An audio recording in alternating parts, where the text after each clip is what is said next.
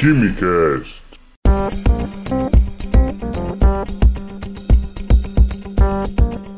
Alô, gênios, apreciadores de Química e Ciências desse Brasil! Vocês sabem como funciona um produto em embalagem aerossol? No Quimicast de hoje você vai saber. Bem, na definição geral, o aerossol ele é uma suspensão de partículas muito fininhas, sólidas ou líquidas, presentes em um gás. Por exemplo, elas podem ser formadas naturalmente, como os aerossóis marítimos. Você sabe aquela sensação de brisinha fresca quando você está à beira-mar? Então, aquilo é um aerossol considerado um aerossol marítimo, um aerossol natural.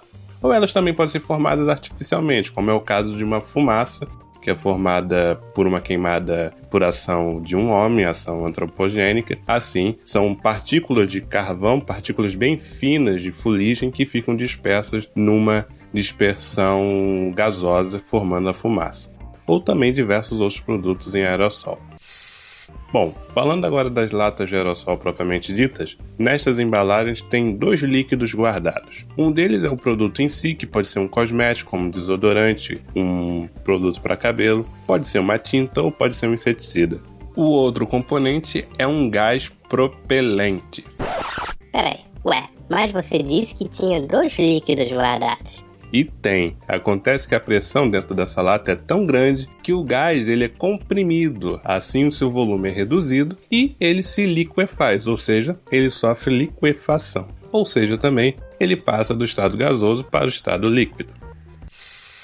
O que é propelente? O propelente ele vai variar um pouco do tipo de produto utilizado. No caso dos desodorantes e na maioria de outros produtos, é usada uma mistura conhecida como BIP, BIP, que são as iniciais dos hidrocarbonetos presentes, que são butano, isobutano e propano, em proporções padrão de 65, 15 e 20 essa mistura é inflamável e por isso essas embalagens de produtos têm um símbolo de risco químico de material inflamável, que é um losango com um foguinho em cima de uma linha horizontal. Em repouso, nós temos a mistura dos dois líquidos dentro da lata. Mas no momento em que agitamos o frasco e apertamos a válvula, voilà, a pressão dentro do frasco diminui, porque o frasco interno tem contato com a atmosfera externa. Assim, o propelente líquido se torna gás e se expande violentamente. Nessa expansão violenta, ele é expelido pela válvula junto com o produto.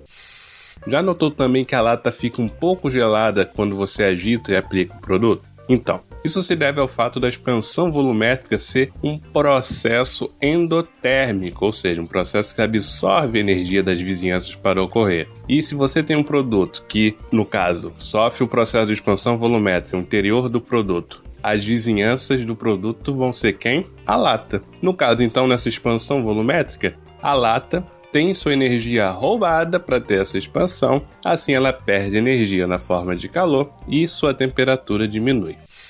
Um alerta aqui para o cuidado com os aerosóis, porque no início do mês de março houve um caso de uma menina que veio a óbito após uma parada cardiorrespiratória com suspeita de ter inalado o aerossol de um desodorante. Vai um alerta para os químicos, professores e estudantes passarem essa mensagem, que esses produtos eles possuem regras de uso básicas para evitar acidentes. Esses produtos aerossol possuem diversas substâncias químicas que, quando inaladas, podem causar problemas no organismo. Assim, é manter longe do acesso a crianças pequenas e seguir as demais regras de uso seguro. Curtiu? Manda esse podcast para pelo menos um amigo. Vamos compartilhar conhecimento e mostrar o maravilhoso mundo da química. Até a próxima!